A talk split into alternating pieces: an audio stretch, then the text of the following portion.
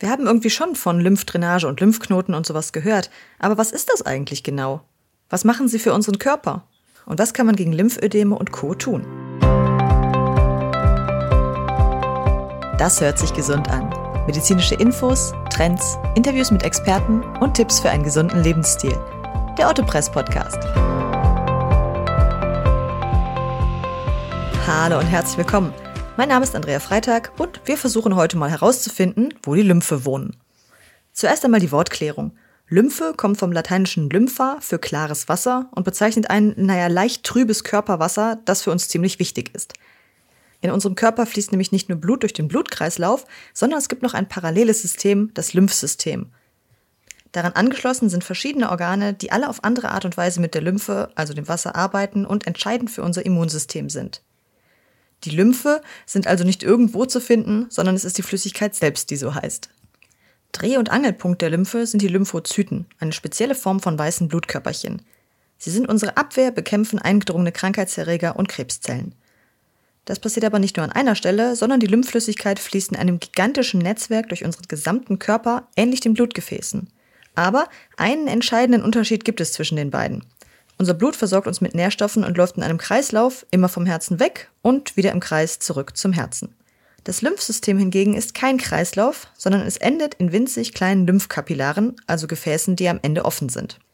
Klingt jetzt komisch, dass das kein in sich geschlossenes System ist, aber wir müssen uns jetzt auch keinen losen Wasserschlauch vorstellen, der da wie wild Flüssigkeit rauspumpt. Erst einmal, Lymphkapillaren sind winzig. Die kleinsten Lymphkapillaren sind nur so 50 Mikrometer groß. Das sind 0,00005 Meter. Also noch nicht mal Tropfengröße.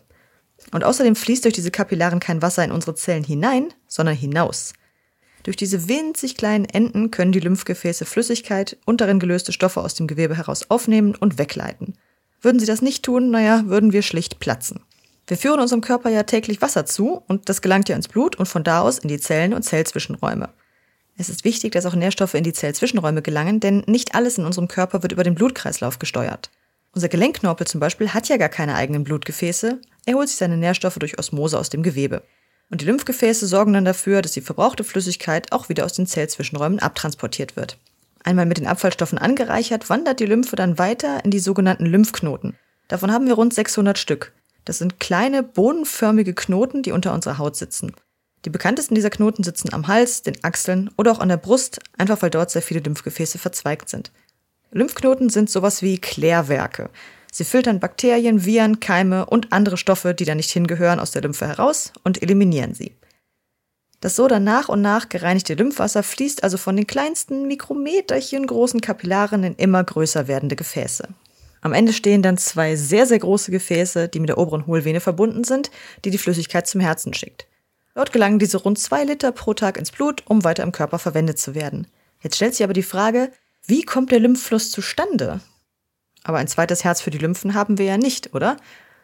Das Runterfließen den Körper entlang ist relativ einfach wegen der Schwerkraft. Aber das Ganze dann wieder gegen die Schwerkraft nach oben transportieren, wie funktioniert das? Naja, dafür haben wir zwei sich gegenseitig unterstützende Mechanismen. Der eine ist, naja, passiv mit unserer Bewegung. Wenn wir zum Beispiel unsere Muskeln spannen, werden die Lymphgefäße an dieser Stelle zusammengepresst und treiben die Flüssigkeit so immer weiter durch die Gefäße. Der andere Mechanismus sind unsere Lymphangione oder Lymphherzen.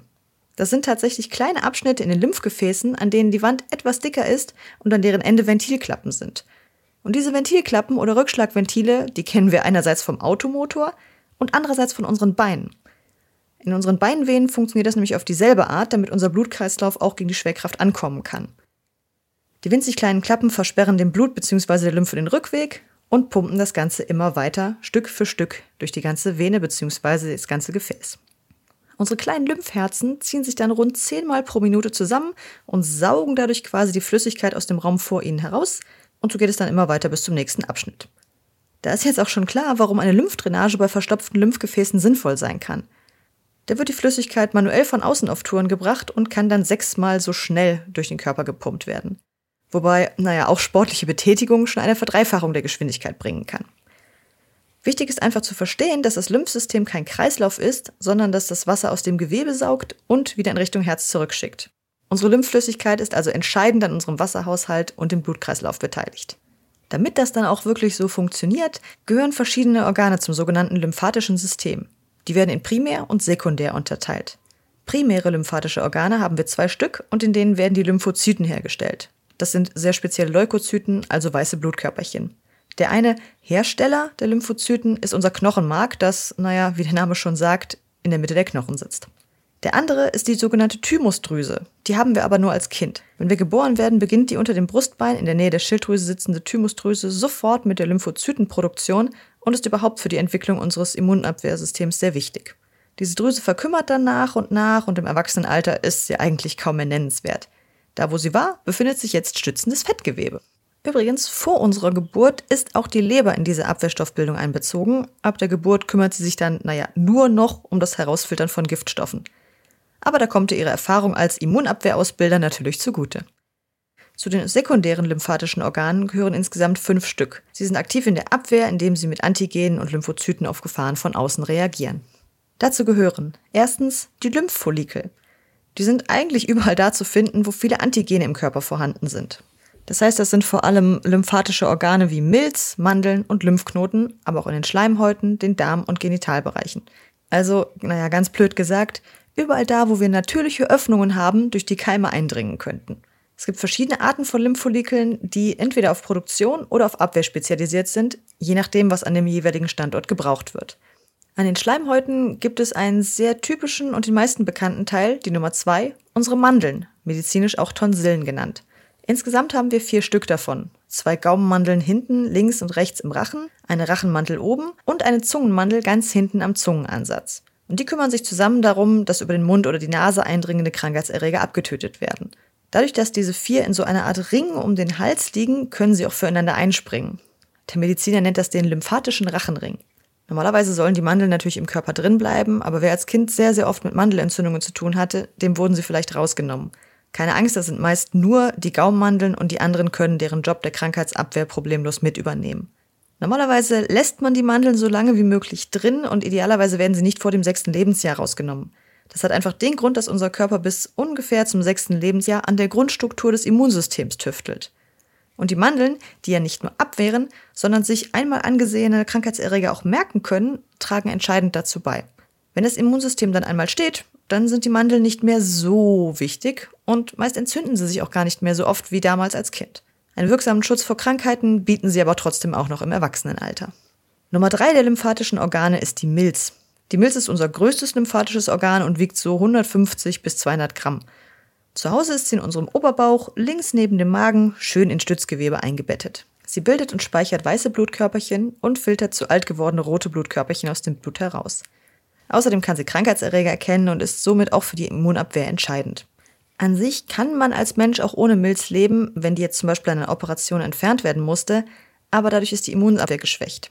Menschen ohne Milz leiden meist eher an Infekten als Menschen mit intakter Milz. Nummer 4. Die Lymphknoten sitzen überall auf der Lymphgefäßstrecke verteilt, insbesondere am Hals und im Unterbauch. Wie gesagt, reinigen unsere kleinen Klärwerke die Lymphflüssigkeit von Fremdkörpern und Stoffwechselresten. Naja, darum haben wir auch diese ganzen 600 Stück davon, die gut verteilt sind. Dadurch ist nämlich sichergestellt, dass Krankheitserreger, egal von wo sie uns angreifen, früher oder später immer in mindestens einem dieser 600 Lymphknoten landen. Und dort wird dann die Immunabwehr aktiviert. Fresszellen, also B- und T-Zellen, werden losgeschickt, um diesen spezifischen, naja, idealerweise schon bekannten Erreger zu bekämpfen. Am besten geht es natürlich so schnell wie möglich, darum kurbeln die Lymphknoten die Produktion bei manchen Krankheiten etwas an und schwellen dabei auch an. Gerade bei Halsinfekten haben wir ja manchmal so einen Hals, das tut zwar weh, zeigt aber erstmal nur an, dass unsere Abwehr aktiv ist. Komplikationen sind dann meist etwas ernsterer Natur, aber dazu kommen wir später. Erstmal sprechen wir noch kurz über das Gehirn. Das hat nämlich mal wieder einen Sonderstatus. Unser Abwassersystem Lymphe läuft nicht einfach durch unser kostbares Denkorgan hindurch, sondern es muss draußen bleiben. Es gibt im Hirn ja die sogenannte Blut-Hirn-Schranke, damit nicht gleich alle Stoffe aus dem Blut ungefiltert bis in unser Hauptrechenzentrum gelangen. Und genau das gleiche gilt auch für das lymphatische System. Weiter als bis zur Hirnhaut darf es nicht kommen. Dort darf es dann die Abfälle, die im Gehirn so angefallen sind, vom lymphatischen System, quasi einem Sonderbeauftragten fürs zentrale Nervensystem, in Empfang nehmen und abtransportieren. Ja, im Kopf ist alles ein bisschen anders. Die Nummer 5 ist der Wurmfortsatz. Der wird meist fälschlicherweise als Blinddarm bezeichnet, ist aber nur ein kleiner Teil davon, der ein bisschen absteht, sich gerne mal entzündet und deswegen häufig rausoperiert werden muss. In unserer Kindheit ist er ebenfalls an der Ausbildung der Immunabwehr beteiligt. Wann immer also jemand über die Wichtigkeit des Darms für unser Immunsystem spricht, da ist die Lymphe mit im Spiel. Unser Wurmfortsatz wird auch als Darmtonsille, also eine Mandel des Darms, bezeichnet. Und auch hier ist die Aufgabe die gleiche, filtere möglichst Krankheitserreger und Eindringlinge raus, bevor sie uns schaden können. Und wer seinen Wurmfortsatz noch hat, der hat als Erwachsener ein ziemlich nützliches Backup. Denn dadurch, dass dieser Wurmfortsatz etwas rausgestülpt ist und nicht direkt in, naja, einer geraden Linie mit dem Rest des Verdauungstraktes steht, aber hier trotzdem Darmbakterien leben, kriegt der alles ein bisschen zeitverzögert mit. Wenn uns zum Beispiel bei einer Durchfallerkrankung alle guten Keime aus dem Darm gespült werden, bleiben die im Wurmfortsatz länger vorhanden. Die übrig gebliebenen Bakterien können sich von dort aus wieder schnell vermehren und dem Darm geht es wieder gut. Es geht also auch ohne Wurmfortsatz, aber mit geht es meistens besser. Das waren schon unsere fünf lymphatischen Organe. Es ist ziemlich praktisch für uns, wenn diese Sondermüllkommission alles Überflüssige und Schädliche aus dem Körper abtransportiert. Also natürlich immer ergänzend zu den Nieren und der Leber, die auch noch Filterarbeit leisten. Leider gibt es aber auch Fälle, in denen das Lymphsystem nicht so funktioniert, wie es vorgesehen ist. Zum einen gibt es da die Lymphome.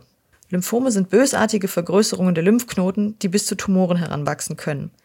Die Ursache kann zum Beispiel eine genetische sein, wenn mehr Lymphozyten produziert werden als gebraucht und die nicht richtig verarbeitet oder abtransportiert werden können. Unter dieser Last schwellen die Lymphknoten dann auch gerne mal an. Manche Menschen verfügen auch von Natur aus über sehr wenige Lymphgefäße oder einen allgemein, nun ja, trägen Lymphfluss. Das ist teilweise sogar von außen sichtbar in Form der sogenannten Reiterhosen. Durch eine Fettverteilungsstörung lagert sich dann nämlich an bestimmten Stellen, in dem Falle den Oberschenkeln außen, überdurchschnittlich viel Fett an. Das viele Fett auf einem Haufen bedeutet dann sehr viel Arbeit für die dort sitzenden Lymphgefäße. Und wenn die eh schon nicht so ausgeprägt sind oder über Jahre überlastet werden, dann findet immer weniger Lymphtransport statt. Von den dazugehörigen Lipödemen, also den übermäßigen Fettansammlungen, typischerweise an Hüfte, Beine und Po, sind meist nur Frauen betroffen. Aber die Lymphknoten können nicht nur durch eine Überforderung oder einen Infekt anschwellen, sondern schlicht wegen einer mechanischen Blockade. Das heißt also, die ein klein bisschen zu eng geschnittene Bluse, die den Arm dann so ein bisschen zum Anschwellen bringt, das ist nicht so hilfreich. Allerdings lassen solche Schwellungen dann auch wieder nach, sobald man das einengende Kleidungsstück ausgezogen hat. Anders sieht es nach einer Verletzung oder einer Operation aus. Wenn die Lymphknoten oder Lymphgefäße verletzt wurden oder das umliegende Gewebe anschwillt, dann kann die Flüssigkeit nicht mehr abfließen, schlicht weil die Gefäße zugedrückt werden. Wenn es sich um eine, naja, simple Verstopfung der Gefäße handelt, wird meist mit Lymphdrainage, also einer anregenden Massage, behandelt. Wenn hingegen eine Infektion der Lymphknoten vorliegt, ist es schwieriger. Denn eine Infektion, die einen Lymphknoten befallen hat, kann ja leicht auch die baugleichen anderen Lymphknoten befallen, die auf dem weiten Weg in Richtung Hohlvene vor ihm liegen. Gut also, dass das da kein Kreislauf ist, sonst könnte die Infektion ja alle Teile befallen. So sind es meist nur die, die in der Kette nach dem infizierten Lymphknoten kommen. Damit es aber gar nicht erst so weit kommt, muss das entsprechend behandelt werden, zum Beispiel mit Antibiotika. Gegen die Schwellung helfen meist warme und kalte Kompressen. Der übelste Feind, der die Lymphknoten betreffen kann, ist der Krebs. Im Fall einer Krebserkrankung müssen häufig die befallenen Lymphknoten entfernt werden und meist auch einige Lymphbahnen gekappt werden. Da das Lymphsystem den ganzen Körper durchzieht und in die Blutbahn mündet, würden die Krebszellen diese Verbindung auch nutzen, um sich zu verbreiten. Beim Krebs nennt sich das Metastasierung oder man sagt, der Krebs hat gestreut. Wenn er schon gestreut hat, ist das für die Heilungschancen nicht so gut. Wenn die Lymphbahnen einmal durchtrennt sind, kann sich der Krebs nicht weiter ausbreiten. Nur leider kann auch die Lymphe nicht mehr normal abtransportiert werden, wodurch sich Lymphödeme bilden können. Das sind Flüssigkeitsansammlungen, die vor allem in den Beinen auftreten. Einige Begleiterscheinungen von Lymphödemen sind Hautentzündungen oder bakterielle Infekte sowie trockene, sehr juckende Haut. Aber nicht nur Krebs kann die Ursache für ein Lymphödem sein. Wie so oft gibt es die primäre und die sekundäre Form. Die primäre Form der Lymphödeme deutet auf eine über die Erbanlagen übertragene Fehlbildung oder Funktionsstörung hin. Meist zeigt sich aber erst sehr spät im Leben. Sekundäre Lymphödeme sind die Folge von Tumoren, Entzündungen, Insektenstichen, Hormonen oder größeren Operationen. Auch Schwächen der Nieren, Venen, der Leber oder des Herzens können einen negativen Einfluss auf das Lymphsystem haben. Die Geschwindigkeit des Lymphflusses ist ja von unserer Aktivität, aber auch von der Leistung unseres Herzens abhängig. Außerdem kann auch lange Zeit ohne Bewegung Lymphödeme auslösen oder sogar Thrombosen. Zum Beispiel bei Langstreckenflügen bewegen wir uns nur sehr wenig, sodass es mit dem Blutfluss durch die Beinvenen so eine Sache ist. Und auch die Lymphen, die ja nun mal mit Bewegung funktionieren, sind nicht eben begeistert von diesem unnatürlichen, stundenlangen Verharren in der gleichen Position. Auch extreme Hitze und die sich dadurch ausdehnenden Blutgefäße sind eine Herausforderung für die Lymphgefäße. Denn da kommt mit einem Male sehr, sehr viel Flüssigkeit auf sie zu. Das sind sehr verschiedene Ursachen, aber das Endergebnis ist immer das gleiche. An einer Stelle staut sich die Flüssigkeit im Körper. Leider kann man jetzt aber auch nicht einfach hingehen, eine Spritze reinjagen und sagen, so, ich ziehe alles Wasser raus, was sich da gebildet hat. Denn es bildet sich hier kein Wasserreservoir in Form eines einzelnen Beckens, sondern das viele Wasser ist zwischen allen Zellzwischenräumen verteilt. Wenn man einen Schwamm voller Wasser hat, kann man ja auch nicht einfach mit einer Spritze alles da rausziehen. Dementsprechend bleibt nur der natürliche Weg. Den verstopften Abfluss entstopfen und die rückgestaute Flüssigkeit nach und nach abtransportieren lassen. Wenn wir jetzt aber mal rechnen, pro Tag sind es so circa zwei Liter Lymphflüssigkeit, die da transportiert werden müssen und die Gefäße sind nur 50 Mikrometer groß. Also als Vergleich, die kleinste Spritzenkanüle, die in der Medizin verwendet wird, ist 250 Mikrometer groß. Ja, man kann sich also vorstellen, dass dieser natürliche Abtransport sehr lange dauern kann. Mehrere Wochen oder Monate. Man braucht also jede Menge Geduld. Je größer das Lymphom, desto mehr. Der Verlauf von Lymphödemen wird in drei bzw. vier Stadien unterteilt. Im Stadium 0 gibt es kaum sichtbare oder tastbare Schwellungen. Diese Störungen sind dann relativ harmlos und kurzzeitig. Die meisten von uns hatten sowas auch schon mal. Das wäre dann zum Beispiel, wenn man einen Insektenstich hat oder eine Prellung und deswegen mehr Flüssigkeit im Gewebe ist, als auf einmal abtransportiert werden konnte. Sowas verheilt meist problemlos, es braucht eben ein bisschen Zeit. Im Stadium 1 ist das Ödem dann weich und federt auch wieder zurück, wenn man es eindrückt. Hier sind Hochlagern und Ausruhen das beste Mittel, alles noch relativ harmlos. Im Stadium 2 wird das Ödem dann schon deutlich fester. Der Körper kann es nicht mehr aus eigener Kraft wieder zurückbilden. Im Stadium 3 schließlich spricht man von einer Elephantiasis. Die Stelle ist so stark geschwollen, dass die Haut sich durch das zusätzliche Volumen spannt und dehnt. Das Gewebe wird immer härter, die Bewegung wird immer schwerer und irgendwann ist das Beugen von Gelenken in der Nähe kaum noch möglich. Davon sind besonders häufig die Arme und Beine betroffen. In diesem letzten Stadium ist es extrem schwer, das überlastete Gewebe wieder in eine normale Form zu bringen. Denn es gibt auch da keine operativen Standardverfahren. Die Therapie sieht genauso aus wie am Anfang. Manuelle Lymphdrainage, Kompressionsstrümpfe, Bewegung und passende Hautpflege. In besonders starken Fällen werden die Erkrankten trotzdem stationär aufgenommen, weil das alleine Zurechtkommen mit diesen enorm geschwollenen Gliedmaßen ziemlich schwer sein kann. Als Therapie werden dann etwa dreimal die Woche die Lymphen richtig massiert und dann mit einer Kompressionsbandage fest umspannt. Damit die Haut dabei keinen Schaden nimmt, muss sie dann gut mit Entzündungshämmern und Cremes behandelt werden. Aber auch nachdem die Schwellung abgeklungen ist, müssen die Patienten darauf achten, dass sie nicht wiederkommt. Das heißt, Kompressionsstrümpfe oder Stulpen für die Arme und Beine, je nachdem, was betroffen ist. Und dann gibt es noch einen ganzen Katalog mit Auflagen. Da stehen dann so Dinge drin wie nicht stundenlang in die Beine einschränkenden Positionen, also mit stark eingeknickten oder überschlagenen Beinen sitzen. Unterwäsche, Hosen, Gürtel und so weiter dürfen nicht zu eng sitzen oder einschneiden. Alles, was die Adern weitet, wie Sauna, Infrarotstrahlen, die Sonne, muss gemieden werden, damit nicht noch mehr Flüssigkeit ins Gewebe drängt. Und eigentlich angenehme Dinge wie Akupunktur, Massage und Injektion, die den Stoffwechsel über den Blutfluss anregen, sind ebenfalls tabu. Auch hier entsteht wieder mehr Flüssigkeit im Gewebe. Außerdem heißt es viel bewegen, hauptsächlich im Ausdauerbereich mit Radfahren oder Schwimmen. Und danach wird empfohlen, die Beine hochzulegen, vor allem nachts. Das erleichtert den Rücktransport der Lymphflüssigkeit durch die Beine zurück zur Blutbahn zum Herzen. Im Sitzen wird dann Zehengymnastik empfohlen, wie es auch bei Venenleiden wie zum Beispiel Krampfadern der Fall ist. Und natürlich ist die Ernährung wichtig. Im Falle der Lymphpatienten heißt das möglichst wenig Fett und Salz, denn das sorgt für eine dickflüssige und damit schwer zu transportierende Lymphflüssigkeit. Super dagegen sind viel Obst und Gemüse sowie Ballaststoffe. Aber Menschen, die anfällig für Lymphödeme sind, die müssen meist ihr Leben lang aufpassen, dass sie nicht wieder auftreten. Die Prophylaxe ist hier deutlich einfacher als die Behandlung. Das war es auch schon mit den Lymphknoten und den Lymphen. Wie so vieles im Körper bemerken wir sie erst, wenn mit ihnen irgendwas nicht stimmt. Wir können also froh sein, wenn wir nichts davon mitbekommen, denn das heißt, es ist alles in Ordnung. Ich würde mal sagen, danke an alle für die gute Arbeit, so können wir weitermachen. Das war's für heute mit dem Autopress Podcast. Wenn euch die Folge gefallen hat, abonniert unseren Podcast und gebt ihm 5 Sterne. Vielen Dank fürs Zuhören und bis zum nächsten Mal.